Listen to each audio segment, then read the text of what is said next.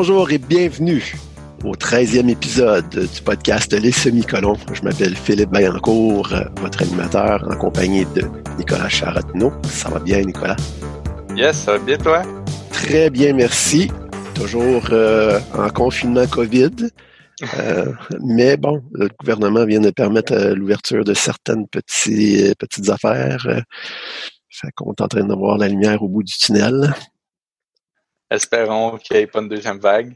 Ouais, deuxième vague, une troisième vague, et bon. Mais, je pense tu veux Parler, si tu veux parler d'un bon problème de concurrency, là, tous les petits humains avec un virus qui se promènent dans la rue en ce moment, ça. ouais, il y a pas mal de multi-threading. De... Alors, vous, vous aurez deviné qu'on parle aujourd'hui de euh, concurrency. On examine le chapitre 13 du livre Clean Code qui a pour thème concurrency. En français, j'ai regardé euh, dans le dictionnaire et le dictionnaire, euh, le grand dictionnaire terminologique de la langue française. On suggère collatéralité comme traduction pour concurrency ou simultanéité. Dans les deux cas, concurrency a juste quatre syllabes, puis les autres en ont pas mal plus. Fait que euh, ça se peut bien qu'on utilise concurrency dans notre discussion. Vous nous le pardonnerez. Euh, et ça, ça englobe plusieurs sujets, si on veut, le concurrency, mais essentiellement, c'est comment est-ce qu'on définirait ça simplement, euh, Nicolas, le concurrency? Ben, partout ce que tu as des processus en parallèle. Euh, moi, j'avais déjà entendu l'expression parallélisme. Je ne sais pas si. Euh, en anglais, oui, je ne sais pas en français, c'est une bonne question. Euh, mais, mais je pense que le, concurrency, c'est partout où que tu peux avoir plusieurs processus qui roulent en, parallèle puis qui, qui tentent de, de, de, de pas de toucher, mais de, de, de, travailler avec les mêmes data, de partager un espace de, de données en, en, simultané. Parce que on s'entend que de base, euh, juste un ordinateur, c'est du multithreading en, en soi. Tu sais, as, plusieurs programmes qui roulent en même temps, tu as des services, euh, il y a des programmes que, tu vois, d'autres tu vois pas, etc. Mais tous ces programmes-là, ils ont leur propre espace, ils ont leurs propres données, ils, s'échangent pas des données les uns les autres, fait qu'il n'y a pas de concurrence. Il mm.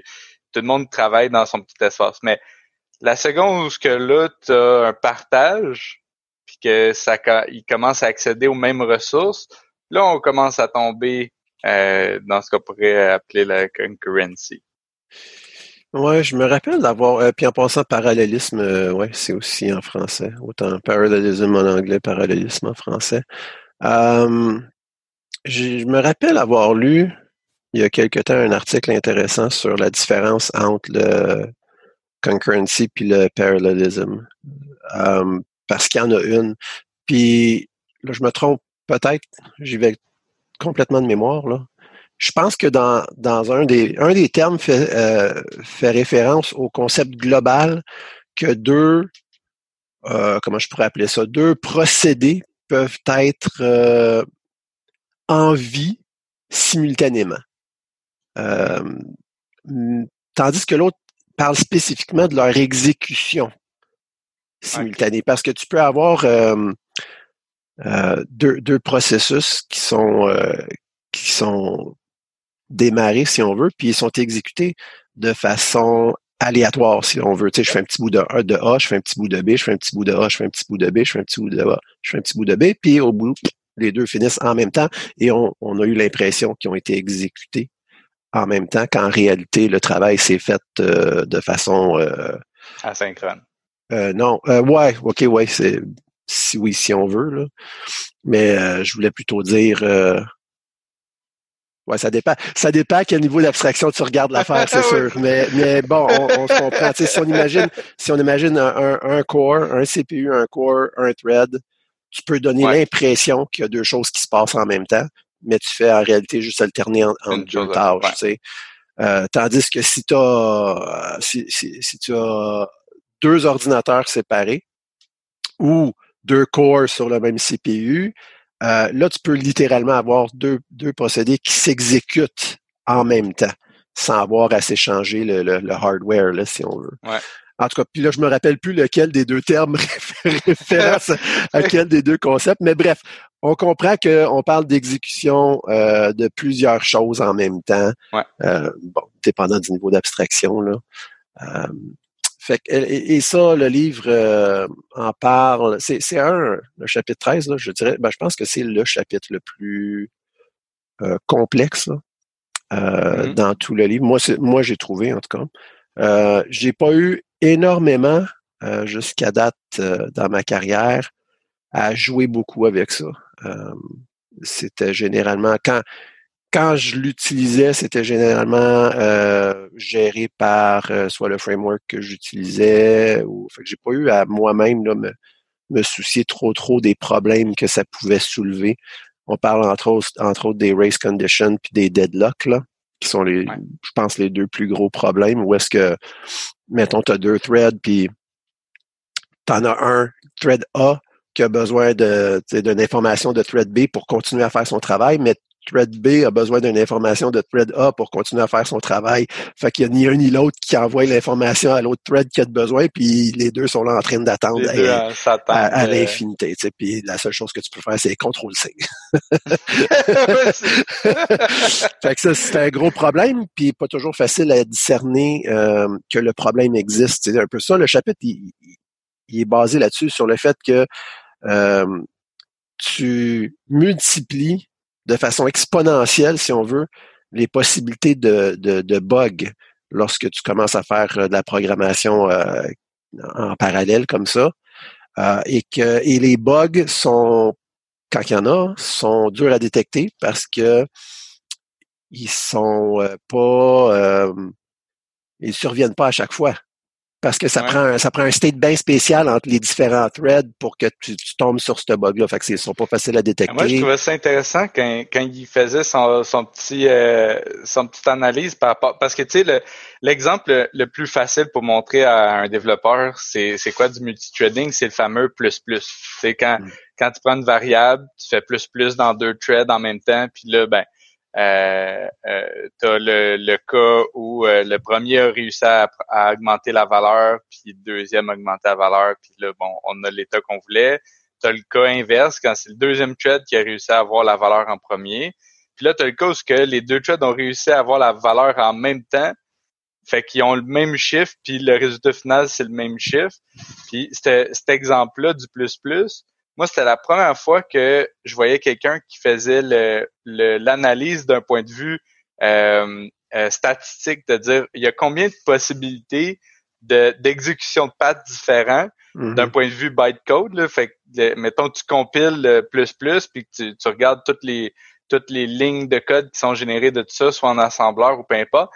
Puis là, tu te rends compte que, hey, juste ce petit, ce petit bout-là, le plus plus sur une variable int, ben, tu as 12 870 pattes différents d'exécution. La plupart sont bons, mais il y, en, a plusieurs là-dedans que, euh, qui n'arrivent pas au résultat escompté. Puis il allait jusqu'à jusqu'à présenter que si par exemple tu faisais cette comparaison là entre un int puis un long, là tu montais à 2 700 700 000 et des poussières euh, possibilités. Je trouvais ça vraiment intéressant de c'est un problème simple c'est une variable plus plus. Ouais. C'est ouais, c'est ça c'est c'est ce que je voulais dire par euh, tu multiplies de façon exponentielle les, les possibilités de de problèmes parce que c'est ça tu as plein de ouais c'est ça quand ils appellent ça des paths hein, c'est ça des chemins que ton programme peut prendre ouais. ouais. Et, euh, il y a une petite section intéressante là myths and misconceptions les mythes euh, par rapport au parallélisme. Euh, et moi, j'ai bien aimé euh, le premier. Concurrency always improves performance. Alors, euh, c'est un mythe. C'est pas toujours le cas. Et ça, c'est vrai. J'ai, j'en ai, fait l'expérience moi-même à plusieurs reprises, même si je dis que je n'ai j'ai pas fait beaucoup de programmation dans ce paradigme-là, mais je veux dire, j'ai utilisé des threads en masse, c'est juste que j'ai pas eu à les gérer beaucoup. Puis euh, je l'ai fait dans des langages ou dans des frameworks où euh, ça se faisait surtout par euh, message passing, là, des channels. Donc, tu réduis énormément. essentiellement, c'était du multithreading, mais sans, sans partager la mémoire. Donc, tu réduis énormément tes, euh, tes possibilités de, de problèmes et tes cas à gérer. Là. Mais même dans ces situations-là, tu te rends compte que c'est pas toujours c'est une tâche, là, quelqu'un, que tu dis, ah, j'aimerais ça augmenter la performance. Cool, on va euh, splitter ça sur euh, un autre thread ou deux autres threads, whatever.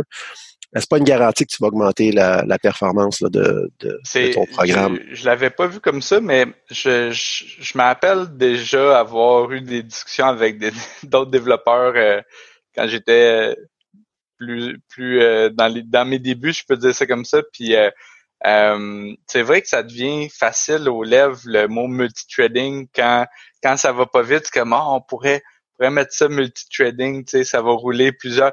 Mais là, si tu sais pas pourquoi tu es en train de faire du multithreading, c'est mm-hmm. quoi le vrai use case que tu as entre les mains, euh, ça devrait même pas venir en tête. Il y a comme mille autres possibilités avant de, de te plonger dans, dans euh, le multithreading. C'est un, bon point parce que des fois, tu peux optimiser. Oui, il y a, possiblement des optimisations plus simples que tu peux faire pour augmenter la, performance avant d'avoir à te tourner vers le multithreading. Euh, la raison pour laquelle euh, il dit que c'est un mythe là, de penser que ça, ça augmente toujours la performance, c'est parce que euh, il dit concurrency incurs some overhead. C'est ça l'affaire, c'est que la gestion des, des différents threads, euh, ben, d'un, de les partir, après ça, de, de, gérer la communication entre les threads, puis ça, il y a, un coût en, termes de performance à ça. Donc, il faut que tu. faut vraiment que ton problème soit soit ce, soit idéal, si on veut. Euh, ben, c'est sûr qu'il y, a un aspect temps. Tu sais, pas, quand tu parles de multithreading, euh, tu sais, au, final, si tu as tout le temps du monde puis que tu es, prêt à attendre euh, quatre jours pour ton résultat, tu n'auras jamais besoin de multithreading. Là. euh, tu n'auras peut-être pas besoin d'ordinateur non plus.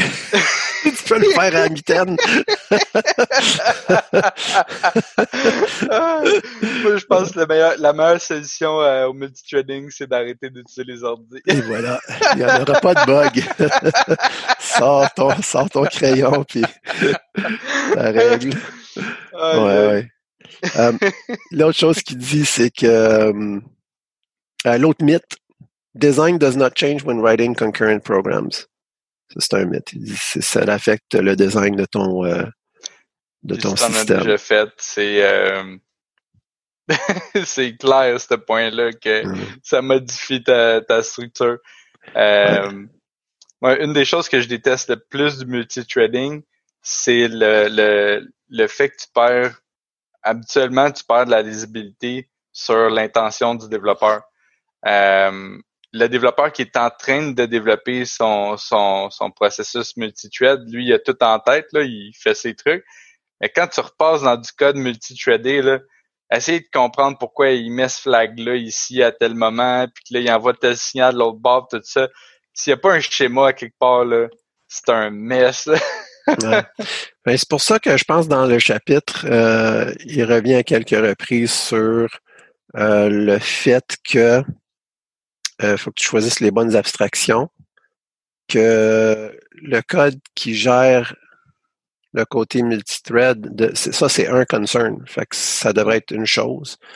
Puis ta business logic, puis ces affaires-là, c'est une autre affaire. Fait que euh, il veut, il t'encourage à pas mélanger les, les deux là. Puis ce qui indéniablement va, va augmenter la, facilité de lecture et de compréhension du code. Là. C'est, toujours le cas. OK. On rentre un petit peu dans la section, mettons, du chapitre où il parle des principes de défense en matière de, de multithreading. Ah, puis c'est ça, bah, tu vois, le Single Responsibility Principle. C'est un peu de, de, de ça qu'on avait commencé à, à parler. Là. Parce que c'est intéressant, parce qu'essentiellement, quand tu euh, fais du, du multithreading, tu découples euh, comment est-ce qu'il a appelé ça? Je pense qu'il dit littéralement dans le livre, il appelle ça découpler le decoupling of what from when. C'est essentiellement ce que tu fais. Euh, tandis que normalement, mettons dans un, contexte de single thread, l'exécution, le moment d'exécution et ce qui est exécuté, euh, ben, tu y penses pas vraiment en réalité, ou en tout cas c'est très linéaire, puis ça, ça se fait tout à la même place. Tandis que là, quand tu rentres dans un contexte de multithread, euh, tu viens vraiment découpler complètement ce qui est exécuté de quand est-ce qui est exécuté. Um, puis là, c'est là où ce que tu rentres dans l'idée, ben, c'est deux concerns différents. Um, et, et, ton code est appelé à changer pour des raisons différentes, ce qui est la base du Single Responsibility Principle. Um, hmm. Alors, il fait la, la, recommandation suivante. Keep your concurrency-related code separate from other code. Ouais, ça revient un petit peu à ce qu'on disait euh, essentiellement. moi, l'exemple que, que j'aime bien, tu mettons, un endroit que je trouve où le multithreading fait euh, fait du sens dans une, application, puis j'avais pas pensé avant, mais c'est assez évident, c'est une progress bar. As un processus qui met à jour la progress bar, qui, qui montre où ce que c'est rendu visuellement. Ça, c'est une responsabilité en soi. C'est comme d'afficher à l'utilisateur où, où ce qui est mhm. rendu. Fait que là, tu veux, tu veux pas avoir un, un genre de mélange dans ton code de OK, ben euh, là, ici, je suis rendu à 10% puis là, je vais envoyer 10% à l'autre endroit, puis là, ici, je suis rendu. Tu veux pas ça mélanger avec ton core business. Tu veux pas que dans ton core business, rendu à telle étape, ben ils, doivent aviser la progress bar qui est rendue à 18 sur 100. Tu sais, euh, tu vas te ramasser avec plein de codes bizarres mélangés. Tu veux vraiment être capable de vraiment séparer les responsabilités puis dire, OK, ben ta progress bar, elle a, fait sa job, puis mon code fait sa job, puis les deux, ils ont peut-être besoin de partager de l'information pour être capable de fonctionner, mais ils doivent pas, tu dois pas commencer à essayer de tout faire ça dans une classe, là, tu sais, puis tout mm. mélanger ce code-là à un seul endroit, tu vas, tu vas complètement te perdre. Ouais, effectivement. Fait que là, il dit, euh, en partant de l'idée que tu veux respecter ce principe-là du single responsibility, il y a, certaines choses qui euh, deviennent nécessaires si on veut. Une de celles-là, c'est limite de scope of data. Euh, puis il parle de alors la recommandation qui vient avec ça, c'est take data encapsulation to heart, severely limit the access of any data that may be shared. En d'autres mots, euh, tu devrais donner le moins d'accès possible. Euh, tes, tes, structures de données devraient être, ou tes objets devraient être euh, focus, petits, euh, puis donner accès seulement vraiment à ce, que, ce y a de nécessaire. Le moins tu rends possible là, la, la, modification de plein de champs puis toutes sortes d'affaires, le moins de problèmes que tu risques d'avoir c'est logique. C'est même, je dirais que ça s'applique en fait en réalité, même dans les contextes qui sont pas euh, en multithreading, mais c'est encore plus évident là, quand que tu peux avoir. Euh, on peut s'imaginer une méga grosse classe de fous là, qui garde le state de ton app au complet, puis euh, tu shares en mémoire avec toutes les threads de ton application, puis tout le monde peut venir. Tu sais, c'est comme enfer là. Ah ouais, c'est sûr. Je me rappelle plus si c'est euh, dans celle-là qui en parle, mais euh, il, a, il a limité le nombre de champs, mais il a aussi limité le nombre d'endroits. Tu sais, dans si tu peux avoir juste une méthode qui s'occupe hmm. entre guillemets de la synchronisation entre les threads, puis le moins le moins tu vas avoir d'endroits aussi, plus euh, hmm. plus tu vas avoir de chances de ne pas te planter. oui, oui, oui, oui. Puis bon, tu vois les, les autres recommandations qu'il fait euh, touche un petit peu à cette idée-là. Euh, il dit use copies of data. Puis ça, ça c'est d'une évidence pour moi là, si c'est possible. Euh, naturellement, ça, ça a peut-être un petit impact sur la performance, dépendant, dépendant du use case. Ça peut être très très euh, relatif, mais tu viens d'éliminer énormément de problèmes potentiels. Là, si tu fais tout simplement une copie euh, tu l'envoies à l'autre thread à la place de donner euh, accès carrément à la même. Euh, D'une certaine façon, ça devient un peu comme des arguments que tu passes à cette thread-là. C'est comme, OK, regarde, voici toi ce que tu as à faire. Là. Je te donne mm-hmm. tes, tes, tes, arguments. Puis après ça, arrange-toi faire tes trucs comme un peu boxés. Exact. Et, on se reparle à la fin quand tu auras fini ton mais c'est, mais c'est exactement ça. Tu vois, l'autre, suggestion, c'est ça. Threads should be as independent as possible. Puis euh, moi, ça a été le gros de mon expérience dans le multithreading parce que euh, je pense que le plus de multithreading que j'ai fait moi-même, si on veut, c'est probablement en JavaScript. Euh, moi, je, dirais. Puis euh, le, le multithreading en, JavaScript, ça se fait avec des workers. Fait qu'il n'y a pas de partage de mémoire. C'est impossible de le faire. Le mieux que tu peux faire, c'est tu passes essentiellement, comme tu as dit, un, argument, un paramètre. Fait que là, tu sais, c'est comme OK, voilà un array avec euh, tous les chiffres euh, que je te passe en paramètres. C'est une copie, naturellement. C'est pas euh, c'est pas la même que moi j'ai en mémoire. Puis additionne-les toutes, puis à la fin, renvoie-moi la renvoie-moi, mettons, la somme de tout ça. C'est un exemple nono, là, mais c'est un peu comme ça que ça fonctionne en JavaScript. puis ça a sûrement comme point de vue performance, c'est possiblement, je ne sais pas, j'ai pas fait de test par rapport à d'autres façons de faire. Euh, probablement que cette façon de faire-là est un petit peu moins performante que de donner accès directement, de partager la mémoire directement de deux threads. J'imagine. En même temps, je pourrais complètement me tromper. Mais euh, c'est beaucoup plus safe. en tout cas, fonctionner de cette façon-là. Là. Euh, toi, est-ce que tu as eu l'occasion d'utiliser, comme si on veut, les ces deux différentes façons-là de faire du multithreading? Est-ce que tu en as une que tu ouais, peux ben, faire? Moi, j'ai déjà fait les euh, vraiment du multithreading là, euh, directement au niveau du, du process. Puis je, te dirais que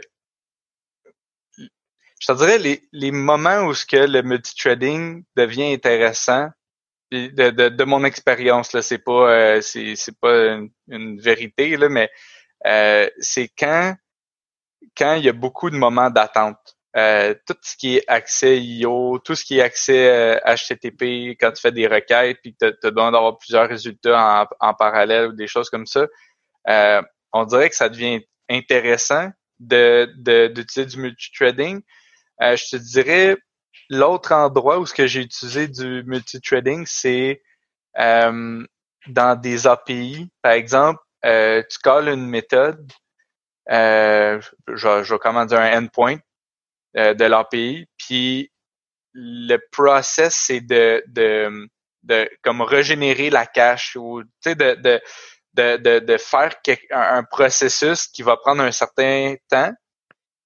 Puis euh, tu voudrais pas que pendant ce temps-là, qu'il y ait peu importe que, quel user, on s'en fout, que tu veux pas qu'il y ait quelqu'un d'autre qui repoque le même URL puis que qui exécute en double ce, ce, ce processus-là.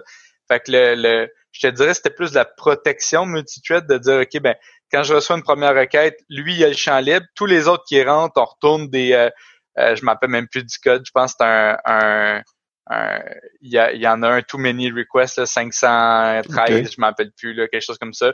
Comme, hey, regarde, euh, moi, je roule pas plus qu'en une copie, puis quand j'aurai terminé, là, je libérerai pour que si jamais la, la, la requête soit réexécutée. Puis ce qui est dur, c'est que là, tu tombes dans ce dans ce cas-là, euh, c'était pas moi qui gérais le multithread, c'était le framework. Fait que là, il fallait que je comprenne comment le framework gérait en arrière le, le multithreading pour être capable de m'insérer euh, là-dedans. Mais sinon, tu sais, euh, j'en ai déjà vu beaucoup euh, pour avoir travaillé dans un, un vieux logiciel que j'ai été pendant plusieurs années dedans. Puis euh, je, te, dirais que j'ai j'ai tellement vu d'horreur avec le, le multithreading que je dirais que une des règles que je me suis, je me suis donné, c'est de l'éviter le plus possible si c'est absolument pas nécessaire.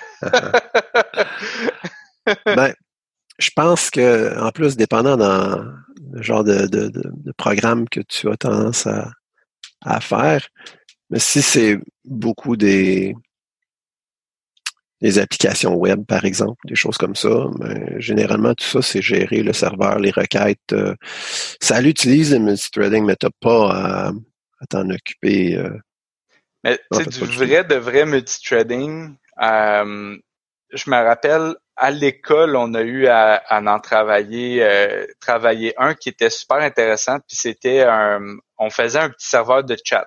Fait qu'on voulait mm-hmm. créer une application serveur, une application client, c'est en ligne de commande, quelque chose de bien simple. Où euh, quand tu ouvres le client, il cherche le serveur, il se crée un socket, puis là, il se met à parler avec le serveur. Puis là, tu veux que le serveur, quand il reçoit un message, ben il sait à, quel thread, euh, à quel thread. Puis tu sais, veut, veut pas, lui, il y a comme le serveur, il y a un un thread par client qui s'est connecté d'ouvert. Fait qu'il y a comme plein de processus en, parallèle qui sont en train de, de s'updater puis de partager l'espace. ça avait été vraiment intéressant.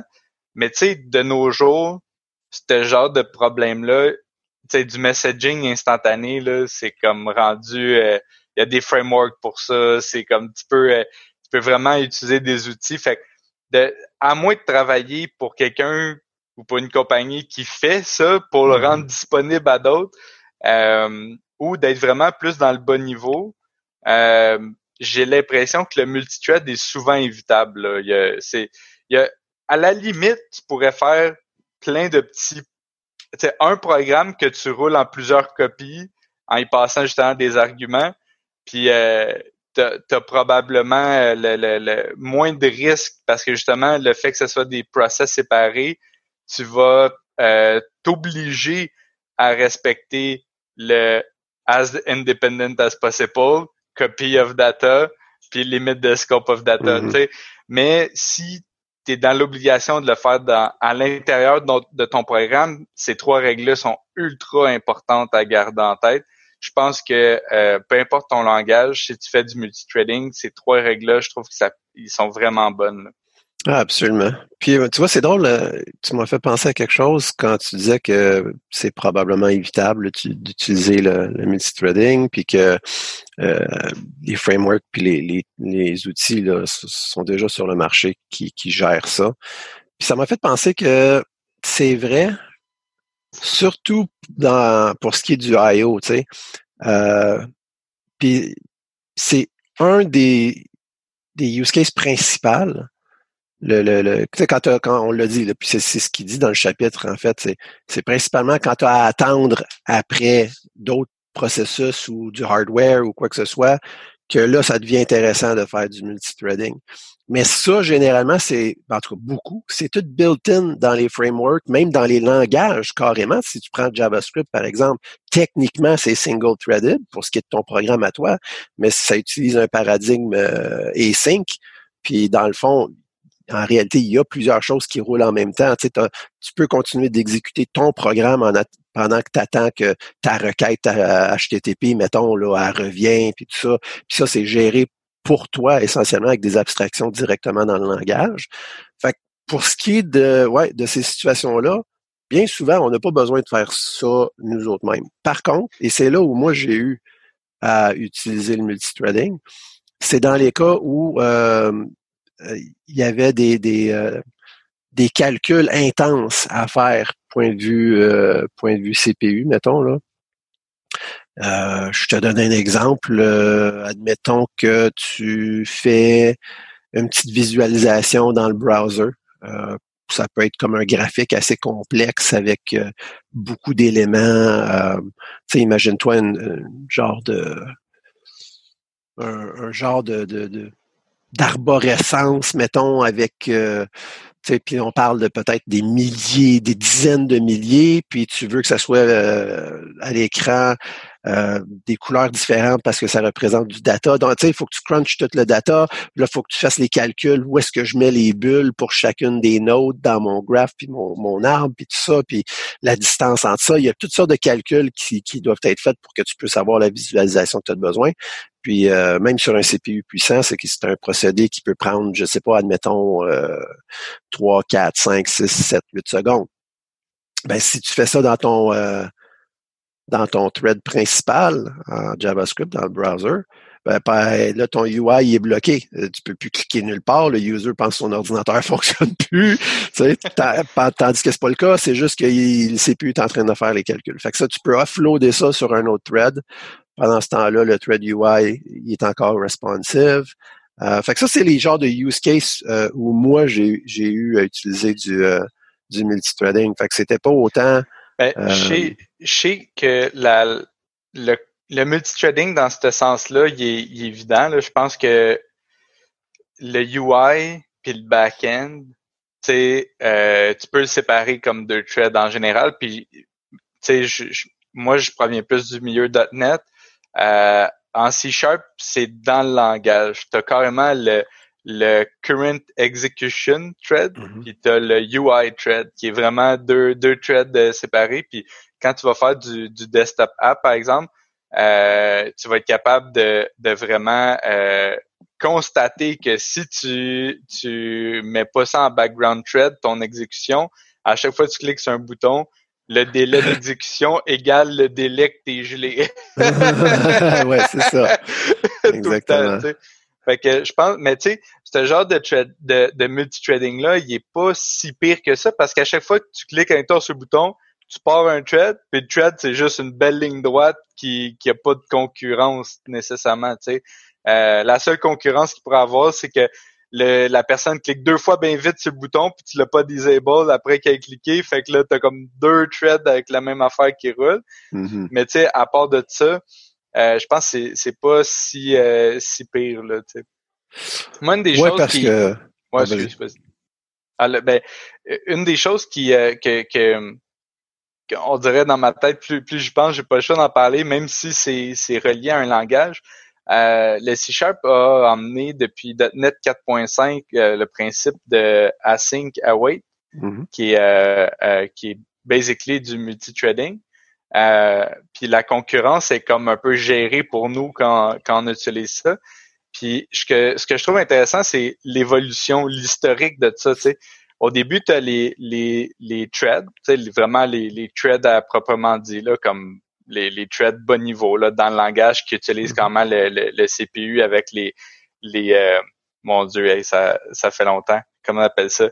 J'ai les Simaphore, les mutex puis, euh, en tout cas ce genre de, d'affaires là après ça, il y avait sorti en C Sharp, il y avait le back, background worker, qui était comme une version un petit peu plus évoluée du thread, où tu pouvais dire, OK, ben, voici euh, voici le c'était comme une version générique d'un thread où tu pouvais y passer un lambda un, genre de, mm-hmm. de, de, delegate puis dire ok bon ben voici ton delegate quand tu commences voici ton delegate euh, à chaque fois que tu as un, update du process uh-huh. puis voici ton delegate quand tu as complété genre de callback si tu veux là après ça ils ont sorti un, un truc qui s'appelait le, le thread pool qui était un, un genre de pool d'un de X thread déjà généré au début de l'application quand tu l'ouvres. Puis euh, là, tu pouvais dire, OK, ben je vais queue une task sur le thread pool. Puis quand le thread pool va avoir un thread qui va se libérer, ben prends cette tâche-là pour l'exécuter. Mm-hmm. Puis là, après ça, ils ont sorti en .NET 4.5 le, le async await qui utilise en background encore le thread pool, mais qui, c'est un peu comme caché d'un point de vue euh, euh, programmeur, là, on n'est plus au courant qu'on utilise le thread pool, mais c'est encore ça qui est utilisé en, arrière. Puis même, je pense qu'il y, a des optimisations supplémentaires. Mais ce qui est intéressant là-dedans, c'est que où tu vas potentiellement avoir un gain de vitesse avec les async await, c'est si tu utilises l'async await premièrement partout dans le bout de code que tu as besoin d'utiliser. Puis euh, si tu as des, des genres de branch, des endroits où tu pourrais potentiellement abort puis pas exécuter une partie de code mm-hmm. dépendant de l'état d'une certaine donnée ou peu importe, c'est là où ce que tu vas avoir les, les plus grands gains de performance avec la sync await parce que tu vas carrément ne pas partir le thread et ne pas l'exécuter euh, euh, si tu arrives dans un certain path là, de, de ton exécution. Mais c'est, c'est un gain un gain qui est relié au fait que tu l'exécutes pas le bout de code et non relié au fait que c'est euh, c'est euh, multithreadé. Je pense que un des gros avantages du async await, euh, c'est aussi que ça te permet d'écrire ton code comme si c'était dans un seul thread, comme s'il était sync plutôt que async, tu sais.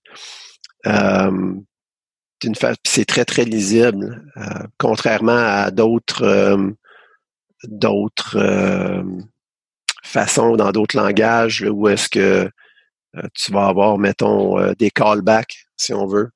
un peu partout pour gérer ton, ton code qui est sync euh, ou des promises comme qu'on a dans, dans JavaScript ou des futures, dans, dans euh, ça dépend du langage. Là, mais... Des, exemples de, de multithreading, mais un qui me vient en tête, c'est les observables en, en, euh, en TypeScript, euh, le mm-hmm. RX, je pense. Là, ah, la librairie RxJS, ouais. ouais, c'est ça. Cette librairie-là t'abstrais un petit peu le quoi du camp. Tu sais, quand tu parles du, des stores, c'est des streams dans le fond, ouais, c'est ça. Ouais. Fait que ça aussi, c'est un exemple de multithreading qui, qui, ben, c'est pas nécessairement du multithreading, c'est ça l'affaire. Ouais. C'est pas parce que tu utilises RxJS que tu fais du multithreading. ça peut être lié à ça, dépendant de ce que tu passes dans ton dans ton observable, comme si c'était un La seconde que tu as un callback, c'est comme un red flag, là, multithreading. C'est comme, tu t'attends, ça, ben, ça dépend du langage. C'est plus, ouais, non, je comprends. C'est plus async. Ça revient à ce que tu disais au début. T'as, as comme une distinction entre du parallélisme puis du multithreading. C'est comme, du concurrency, c'est vraiment quand tu as un, partage des ressources pendant l'exécution qui pourrait faire en sorte que euh, tu tombes dans les, les, les différents cas qu'on n'a pas parlé encore, mais les, les deadlocks, les live locks, les euh, mm-hmm. euh, toutes les, les, les le starvation, ça j'avais jamais entendu ça. oui, ben c'est intéressant parce que le starvation, dans le fond, c'est le ça, ça, dépend du genre d'algorithme que tu utilises, mais tu sais, tu peux avoir une situation où est-ce que tu as deux threads, puis il y a un des threads qui, pour pouvoir continuer son exécution, attend que, admettons, dans un queue quelconque là, qui est partagé entre plusieurs threads, ben, qu'il y ait, qu'il y ait quelque chose qui soit pas vide, si on veut. Euh, mais s'il est tout le temps vide pour une raison X, parce que les autres threads fournissent pas, ou je ne sais pas la situation, ben là, ce thread-là est comme gelé, puis il fait rien, il starve. il manque de données. il manque de données. J'avais, ben, puis là, là, c'était un autre problème parce que ton thread, il, là, tu tombes plus dans la performance du tout. Là, c'est comme si dans ta chaîne, tu avais quelque chose carrément qui, qui prend plus de temps qu'il devrait parce que carrément, il, il attend quelque chose qui, qui est trop long, tu sais. Exact. Tu as tout euh, l'overhead du, du, thread, mais tu peux pas l'utiliser, tu sais, c'est... Ouais, non, c'est ça, exactement. Euh, mais tu sais, le multithreading, ça revient un peu à, tu sais, mettons, quand tu dis que quelqu'un est capable de faire euh, du multitâche, là, tu sais, capable de faire plusieurs mm-hmm. choses en même temps, à la réalité, c'est que le context switching a un coût qui est énorme en général. Fait que, tu sais, le multithreading vient juste nous abstraire ce context switching-là, mais le processus, là, si, si on parlait, mettons, vraiment creux, là, mettons, au niveau assembleur, là, il doit tout sauvegarder les registres, les mettre de côté pour se rappeler c'est son pointeur de code il était rendu à où, son registre A il était à quoi, son B, son C, son D, son uh-huh. etc. Son, tous ces, ces pointeurs, son l'état du, du stack, euh, etc. après ça, OK, on va à l'autre endroit, on reload tous les registres, OK, le, pointeur de ce thread-là, il était rendu où, etc. Là, après ça, on exécute pour je sais pas moi, mettons 1000 instructions. Après 1000 instructions, OK, on sauvegarde toutes les... les... Uh-huh. Fait que, tu sais, au final, il y a, même si c'est abstrait pour nous autres, euh, comment un thread fonctionne, euh, il y a un overhead. Ce overhead-là, il, est réel. Il y a vraiment le, processus doit faire de l'exécution pour juste passer d'un thread A à un thread B. Absolument. C'est pour ça que ça fait c'est particulièrement bon quand que t'es c'est vraiment des procédés qui sont relativement longs, puis que le thread peut, tu sais, juste comme partir avec, l'exécuter, puis tu n'as pas besoin de switcher tout le temps constamment entre les entre les threads. Là. Ben, ça dépend énormément du use case. Puis, tu sais, des fois, il y a des cas où ce que tu vas pouvoir éviter le multithreading euh, en travaillant autrement. Euh, au lieu de travailler en parallèle, tu peux quasiment travailler sous forme de queue. Euh, un, un exemple qui vient en tête, c'est le game dev. Euh, tu as un, update loop, puis un draw loop, puis tu fais une petite exécution sur l'entité 1, l'entité 2, l'entité 3, puis tu fais le tour de toutes tes entités. Euh, c'est pas c'est pas du multithreading, c'est un thread qui passe à travers toutes les entités pour un update, puis là après ça, on redessine l'écran, puis après fait que, tu sais, tu peux travailler en horizontal, en guillemets, au lieu de travailler en vertical, puis tu vas être capable d'avoir ce feeling-là de, de multithreading sans utiliser réellement euh, du multithreading. Ouais. L'affaire aussi qui était peut-être à distinguer, euh, je ne sais pas si on l'a bien fait ressortir, c'est que c'est pas parce que tu fais du multithreading On en a parlé un peu à l'introduction. Euh, la façon que ça va être exécuté dépend énormément de ton hardware, puis il en parle dans le, dans le chapitre. Par exemple, tu sais, le multithreading, c'est quoi? C'est sorti ça dans la deuxième moitié, mettons, des années 90, là, du moins pour les consommateurs. Euh, ça a commencé avec les Pentium là, dans, dans le temps. Euh, tu avais un CPU qui avait un core, puis là, on fait comme Hey, on va faire des threads. Cool. Mais ça, à ce moment-là, c'est juste que ça te permettait d'attendre de quoi, puis faire quelque chose d'autre pendant ce temps-là. Mais en réalité, l'exécution sur ton CPU, c'était synchrone. C'était, c'était, c'était, tout. Euh, ben, je ne sais pas si c'est la bonne façon d'expliquer, mais essentiellement, c'est que ton CPU pouvait pas faire deux choses en même temps. Il pouvait faire un petit bout de quelque chose, passer à une autre tâche, faire un petit bout de ça, passer à une autre tâche, passer à... Puis ce qui te donnait, parce que ça se faisait super vite, l'impression qu'il faisait plusieurs choses en même temps, mais en réalité, ton CPU ne pouvait juste travailler que sur une chose à la fois. Maintenant, par contre, euh, là, tu as plusieurs cores sur ton CPU euh, qui ont chacun deux threads habituellement, je dirais. Là, ce qui fait que si tu as, mettons, un 4 core, tu as probablement un 8 thread sur ton CPU. C'est pas, tout le temps, tout le temps comme ça, mais je pense généralement.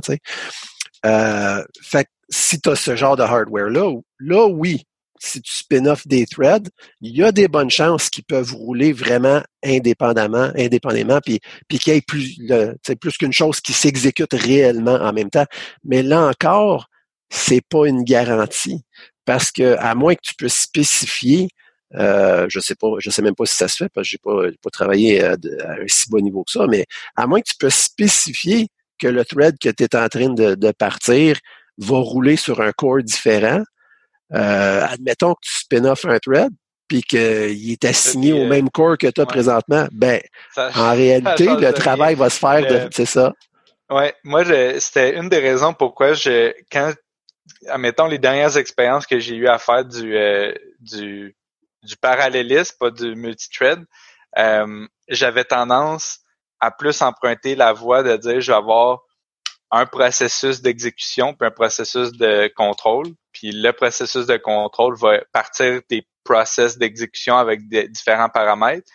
Parce que euh, si tu regardes vraiment sur un, CPU, puis tu peux faire l'exemple, tu fais un wild true là, dans un programme, là, ça va être assez facile à, tester.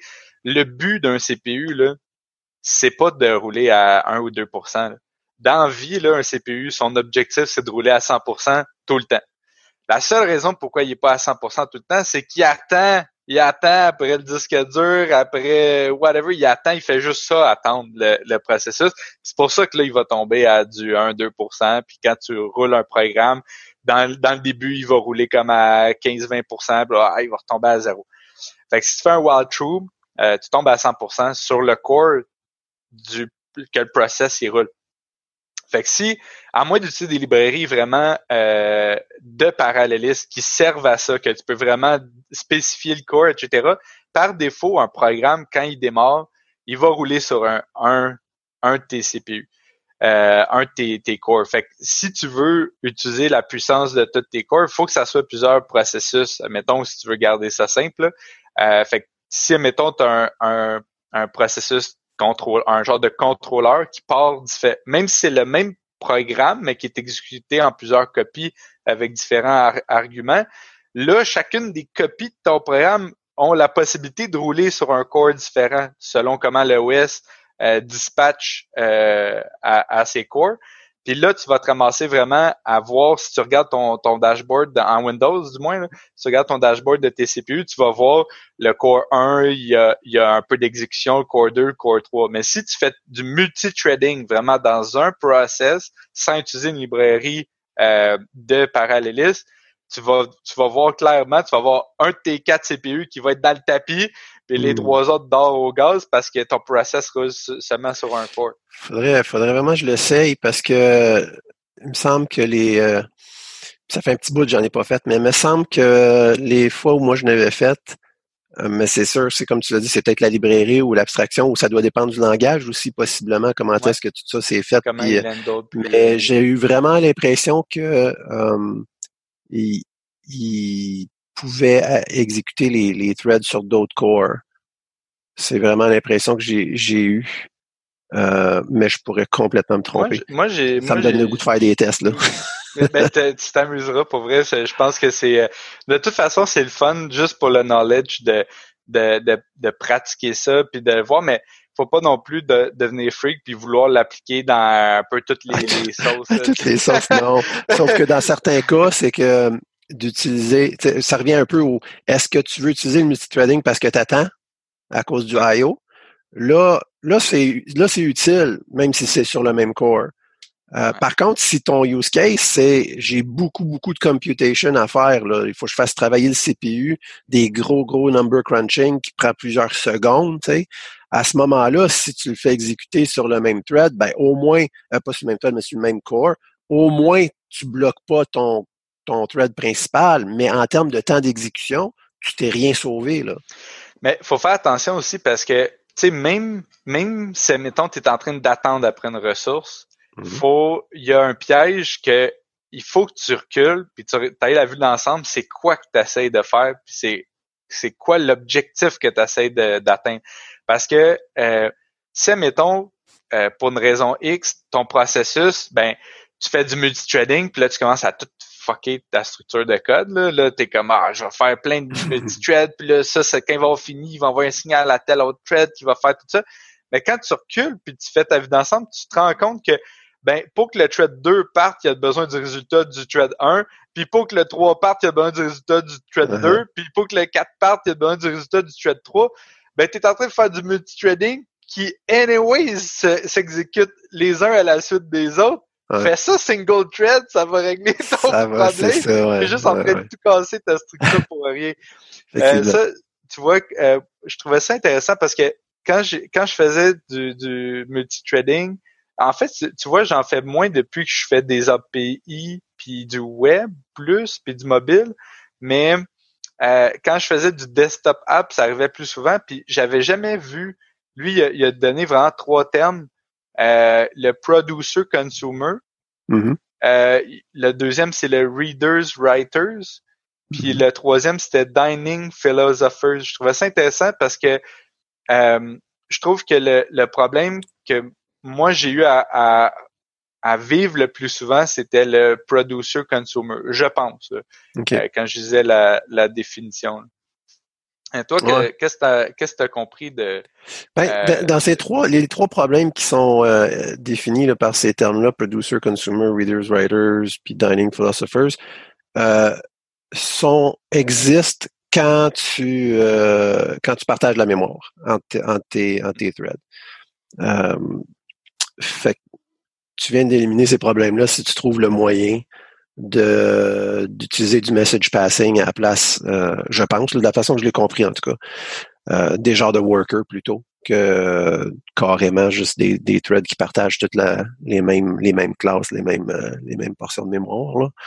Mais je trouvais ça intéressant quand même parce que ça expliquait les, les, les différentes problématiques là, que tu peux avoir qui sont pas vraiment évidentes là, à régler euh, quand tu fais du, euh, du concurrency comme ça. Dining Philosopher, était, on peut peut-être en parler parce qu'il était intéressant parce que je trouvais que... L'image est cool. Oui, l'image est vraiment cool. C'est, c'est, finalement, tu t'imagines une table, euh, une, euh, une, table ronde là où est-ce que tu as des philosophes qui sont qui sont attablés pour pour manger.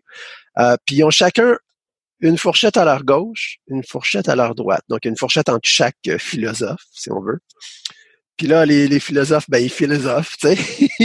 Je sais pas pourquoi ils ont choisi des philosophes, c'est drôle, drôle, de... Mais bon. Euh, puis, à part... ils font rien, ils sont dans leur tête. C'est ça, ouais. Ils travaillent dans leur tête jusqu'à temps qu'ils puissent ramasser deux fourchettes. Quand ils, puissent quand ils peuvent ramasser deux fourchettes, là, à ce moment-là, ils mangent leur plat de spaghetti. Mais s'ils peuvent pas avoir une, une fourchette dans chaque main, ils sont pris à philosopher. euh, sauf que là, tu, comprends que c'est une table circulaire, tu sais, puis que tout le monde ne peut pas avoir deux fourchettes dans les mains en même temps. Il y a au moins un des philosophes que si, si tout le monde prend la fourchette à leur gauche, OK, jusque-là, ça va. Mais là, si tout le monde arrive pour prendre la fourchette à leur droite, whoop, il y en a deux à quelque part qui vont, euh, ils vont se battre. C'est ça. Fait que comment tu règles le problème? Euh, il y a différents algorithmes qui sont suggérés avec chacun leur, leur force, leur faiblesse, mais ça illustre euh, euh la, problématique d'avoir à partager les mêmes ressources avec d'autres threads. Puis là, comment tu gères ça? C'est très, très intéressant. Rien de plus euh, enrageant que de déboguer un bout de code qui a un deadlock puis que tu le trouves pas la maudite endroit parce que justement, c'est tu lis le code puis tout, tout va faire du sens là. c'est vraiment c'est c'est du concurrency pur là. T'arrives à un endroit puis là le premier attend après le deuxième, qui lui attend après le premier. On est, dans un, un impasse. Mais c'est de, de, déterminer qu'est-ce qui a généré cette situation-là, qui est pas toujours facile. Mais en fait, ça nous amène peut-être euh, dans la dernière portion de notre discussion, comment tester du code euh, comme ça, qui est multithread, euh, qui est concurrent, comment trouver les bugs potentiels. J'ai trouvé ça très intéressant parce que les, les genres de, de, tests qui nous invitent à écrire dans, à la fin du chapitre, c'est essentiellement, ben, c'est en partie des genres de tests de performance, si on veut aussi. Ou comment, il y a un terme pour ça, je me rappelle plus c'est quoi, mais c'est, tu sais, essentiellement, si tu, tu, tu mets le, le, système, là, euh, tu le forces à, à travailler fort. Là. Tu, fais exécuter les affaires à, répétition, puis euh, dans différents types de contextes pour voir si s'il pète. aussi, aussi continue d'exécuter comme il faut. puis moi, j'ai trouvé ça vraiment intéressant, ce qui suggère de faire. Très simple en réalité, là. Euh, c'est de, dans ton code, tu peux ajouter des genres de sleep. Ça, c'est une, une des choses que tu peux faire. Là. Fait qu'à différents endroits dans ton code, tu, euh, tu forces le thread à, arrêter d'exécuter. Fait que là, ça, ça, va créer des genres de situations où, ben là, OK, est-ce que les autres threads peuvent gérer ça comme faut ou est-ce que ça crée un problème? Puis euh, là, tu peux timer ça à différents endroits, puis euh, ça, ça recrée... Euh, faire des time-out puis des, des, trucs comme ça dans ton test, parce que là, tu vas avoir des tests qui vont être en deadlock. Ouais, ben, ça, c'est ouais. ouais c'est ça. ouais. Ben, lui, il suggère de se faire une genre de lance, là, où est-ce que, essentiellement, comment il appelle ça? Thread Jiggle Point. Je trouve ça intéressant avec une, une, fonction jiggle qui est essentiellement random, ça choisit entre euh, genre sleeping, yielding, euh, ou c'était quoi le troisième? Euh, je me souviens plus. Mais je pense que c'est les deux gros, là. Sleep, puis yield, puis prog. Il y a d'autres affaires, il y a wait priority, mais ça, ça doit dépendre du langage un peu. Ça, c'est des exemples qui sont Java, là. Mais tu sais, il y a plusieurs choses que tu peux faire avec un procédé qui est, sync ou avec un, un, des threads. Tu peux carrément le faire sleeper, tu peux le faire yielder, ce qui veut dire qu'il va retourner. Ben ça, ouais, ça, ça dépend aussi du langage. Mais... Ouais, ça dépend du langage. Mais tu sais, un des exemples de, de ben pas de deadlock, mais de, de process qui pourrait jamais terminer, juste quand tu es dans le, le consumer, euh, producer consumer, si le producer produce pas ce qui est supposé, le mm. consumer va jamais terminer, tu sais. Fait que j'ai j'ai l'impression que dans tes threads, tu dois moquer, entre guillemets, dans tes tests, tu dois moquer les différents cas qui pourraient arriver. Le thread finit jamais, le, thread euh, il est plus long qu'on s'attendait. Euh, euh, le thread il yield plus de valeur qu'on tu sais comme euh, fait que déjà là moi je pourrais m'imaginer un genre d'interface où ce que je pourrais euh, moquer le, le, comportement d'un, d'un processus puis dire bon ben ce processus là il finit trop vite par rapport à ce que je m'attendais tu sais il dure la, la problématique instantané au lieu de prendre du temps. Tu sais. Ouais, la problématique, c'est comme on l'a on l'a dit tantôt, il y a tellement de paths quand tu tombes dans le multithreading même pour des choses simples, que tu peux pas vraiment écrire des tests qui couvrent toutes les différentes euh, situations là, de, de, de, de, switch entre les threads et tout ça. c'est pour ça que euh, dans l'annexe à la fin du, euh, du livre, là, il y a une annexe supplémentaire sur le, le, le concurrency. Puis une des choses, une des choses qui suggère, c'est genre des genres de tests Monte Carlo, qui utilisent justement comme de, de randomness là des choses aléatoires, pour tester comme vraiment beaucoup, beaucoup, beaucoup, beaucoup de différents euh, types d'exécution puis situations d'exécution. Mais euh, dans, dans les tests, moi, une des choses que j'avais bien aimé, c'est qu'il donnait quand même des, des points relativement euh, clairs. Là, euh, un des premiers, c'est treat suspicious. Mm. Excuse. Wow, j'ai dit suspicion. Spurious failures as candidate trading issues.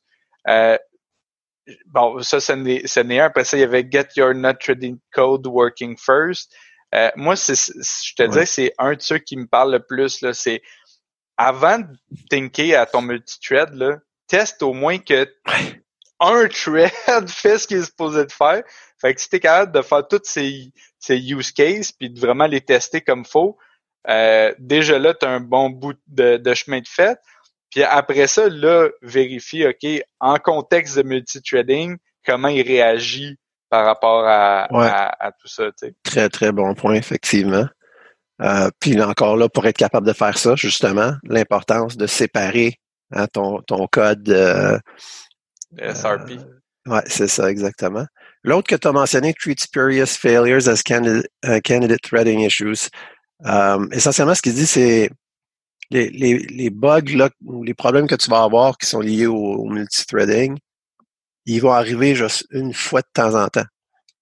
Euh, puis c'est tentant de dire bah ah, ça doit être comme le, magnétisme du soleil là ou je sais pas tu sais genre une affaire qui arrive une fois par millénaire sûrement on se cassera pas la tête avec ça sinon dans le cas dans les cas de multithreading il faut que tu sautes ces affaires là puis tu les considères pas comme des juste des one-off mais que c'est un problème qu'il faut que tu ailles régler, tu sais, parce que ça va revenir. Puis tu sais pas quand, puis tu sais pas pourquoi, mais... si, si ça t'arrive à toi, tu sais, la, la, règle du nombre, si ça t'arrive à toi, de temps mm-hmm. en temps, quand tu vas avoir 100 000 users, ben, tu vas peut-être avoir 25% de tes users qui vont le vivre régulièrement, sais. le problème, effectivement. Oui, c'est un bon point. Ça fait que je trouvais ça, je trouvais ça intéressant parce que, tu sais, c'est sûr que, tu roules ton test. Ah, ça pète. Je comprends pas pourquoi. Je roule le test. Ah, ça passe. Bon. Ah, parfait. Moving on. ouais, fait que c'est ça que tu veux pas te retrouver à, faire dans une situation. en fait, on devrait jamais faire ça, on s'entend, mais. Ah, exact. Tu dans des situations make your, your treated code pluggable. Ça aussi, je trouvais ça intéressant. Mais en général, si tu suis tout le reste du clean code, ça va de soi là. Tu sais veux, veux pas tu vas faire des, des petites classes des, à, son au bon niveau d'abstraction qui font juste une chose. Mm-hmm. euh, fait que tu sais veux, veux pas ça ça va faire en sorte que si tu as les bons niveaux d'abstraction ton code va être nécessairement pluggable. Ouais. Bon point. Tunab ça je trouvais ça intéressant. Make your your treated code tunab. Euh, c'est vrai que des fois on, on pense pas à ça mais tu sais d'avoir différents paramètres que, que tu peux changer ou genre euh, ajouter des délais ou des, des choses comme ça. Euh, moi, la, première fois que j'ai vu euh, ça, c'est c'est puis même c'est toi qui avais fait un lunch and learn il y a, a peut-être un an de, de ça. Puis tu avais parlé de d'abstraire le date time now pour les mm-hmm. tests. Mm-hmm. Puis il y, a, il y a un an, on en faisait déjà, enfin on n'en faisait pas. Puis maintenant, on en, on en fait en fait, on, est quasiment rendu full TDD. Ah, mais, euh, mais euh, ouais, non. Euh, en tout cas, whatever. Je pourrais en parler une autre fois. Je suis rendu addict à ça. Ça n'a pas, pas, rapport. Là. Mais, mais tout ça pour dire que sais, si tu abstrais toutes les variables comme date time now, mais aussi les délais ou ce genre de choses-là, mm-hmm. ça devient tellement plus facile de créer tes tests puis de moquer juste les comportements que tu t'attends à, à ce qu'il soit. Euh, puis les tests sur du multithreading, j'ai l'impression que c'est plus de l'ordre du c'est plus de l'ordre du test d'intégration que du test unitaire? Euh, oui, je, suis d'accord avec toi parce que c'est par définition, tu parles de deux unités là. C'est c'est c'est pas le même code. Ben, ça techniquement, ça pourrait être le même code qui roule sur des threads, en tout cas, mais à quelque part, ça prend quelque chose pour organiser tout ça, mais euh, mais oui, en tout cas, la communication entre les threads, définitivement, c'est pas un test unitaire. C'est ce procédé-là, si tu le testes, c'est un test d'intégration. Fait que je sais pas si c'est le bon terme à utiliser pour ça. Je pense que oui. C'est un genre de test d'intégration. En tout cas, j'imagine. C'est définitivement pas un test unitaire, en tout cas. Je suis pas mal certain de tout ça. ah, la prochaine, c'est Run with more threads than processors. Puis tu vois, je pense que ça confirme ce que ce que je disais quand je pensais que euh, les threads pouvaient rouler sur d'autres cores.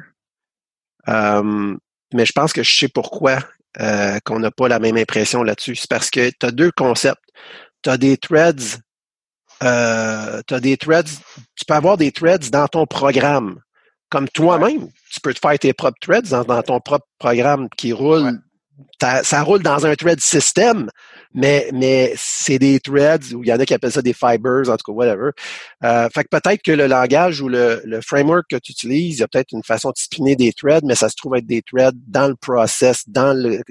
Mais si tu, si le langage que tu utilises ou le framework que tu utilises utilise des, des threads euh, système, à ce moment-là, c'est le système, l'OS qui va les gérer. Puis lui, je pense qu'il va, euh, il va faire ça de façon intelligente, puis il va aller mettre ça euh, sur les corps qui, euh, qui que ça faire, ceux qui, sont les, les ouais c'est ça. Puis c'est pour ça qu'il nous encourage. Il dit roule, roule plus de threads que de processeurs parce que c'est dans cette situation là où ce que tu risques de, de, créer un peu de thrashing puis de, de thrashing du, du, task switching du swapping puis tout ça. Puis là ça ça va vraiment tester ton code pour voir s'il est, il est robuste puis il fonctionne peu importe le genre de, de situation de que tu te retrouves là. Um, run on different platforms, on en a parlé un peu, mais euh, ton OS, ton hardware, euh, tout ça, ça, ça impacte comment ton code multithreadé va rouler, comment il va être exécuté. Puis tu peux te retrouver avec des problèmes avec ton code quand tu le roules sur, euh, sur un Mac. Euh, puis pas de problème quand tu le runs sur Windows, mettons, parce que justement l'OS il gère le, threading de façon différente. C'est là c'est un qui est difficile parce que tu sais quand on fait des tests euh, souvent on va on va tout automatiser notre CI dans un pipeline puis tout ça puis mm-hmm. souvent l'environnement mettons dans, dans notre cas on utilise euh, Linux mm-hmm. euh, sais, on, on, a beau faire du .NET, on finit quand même par tester juste sur Linux. ben, quoi que sur nos postes, on roule les tests euh, sur Windows. effectivement. Mais, euh, mais ça, ça, ça, se fait, je veux dire, ça, ça se fait très bien. Là, c'est juste, c'est plus de travail.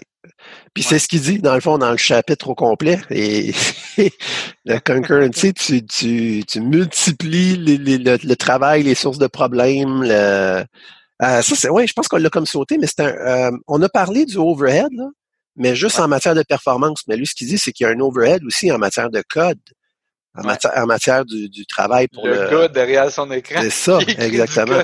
exactement, tu sais, c'est pas à négliger ça non plus. Quand tu, quand tu fais du, du concurrency, du multithreading, automatiquement, tu dis, aïe aïe, j'ai pas fini cette semaine. ça, c'est sûr. Faut vraiment qu'il y ait un use case euh, précis, là. Ouais. Ouais, tu fais pas ça juste pour le fun, là, parce que tu risques de te créer euh, des soucis, puis définitivement plus de travail pour rien. Très intéressant. OK, je pense qu'on a pas mal fait le tour euh, des concepts de haut niveau, là, qui sont exposés dans ce chapitre-là. Euh, est-ce qu'il y avait d'autres choses que tu voulais faire ressortir qui t'ont particulièrement touché, que tu as trouvé intéressant? Hmm. Non, pas particulièrement. Moi, moi, je dirais que les, les, les codes multithreading que je trouve les plus intéressants, c'est justement les codes théoriques quand on s'installe puis on veut euh, faire une preuve de concept for fun, mais dans le quotidien, tous les jours, euh, pour la majorité des cas, j'ai l'impression que, en tout cas, du moins dans des applications de gestion, là, j'ai pas l'impression que ça devrait être pratique courante puis qu'on devrait se lancer au euh, aussitôt qu'on a un cas qu'on veut euh, ah ça devrait être plus rapide. Ok on fait du multithreading comme ça devrait être le, le euh, ça, devrait être réfléchi puis analysé en équipe avant de vraiment prendre la décision de, de faire du multithreading puis que ça soit en pleine connaissance de cause puis que les les bons outils puis le roadmap soient en, conséquence de, de ça. Hmm. oui, définitivement, parce qu'en réalité, c'est une optimisation liée à la performance habituellement. Puis c'est genre de c'est ce qu'on nous encourage à faire en tant que développeur, c'est de repousser ces genres d'optimisation là le plus possible, seulement lorsqu'il y a réellement un besoin. Puis encore là, tu peux te rendre compte que même si tu as un problème de performance puis tu veux optimiser, c'est pas nécessairement le multithreading qui est la meilleure option. Il faut pas sauter là-dessus trop, trop rapidement, étant de euh, quand on considère les, les coûts euh, que, ça, que ça ajoute à un projet. Génial. Bien, merci beaucoup, euh, Nicolas. Je pense que ça va être tout pour cet épisode, l'épisode 13, lié au chapitre 13, Concurrency. La le prochain épisode, on va faire un, dans le fond, ça va être notre dernier sur le livre Clean Code. Ça va être un petit peu un résumé, un wrap-up de, des idées qu'on a bien aimées, ce qu'on a utilisé particulièrement peut-être nous-mêmes. Bref, un, genre d'overview.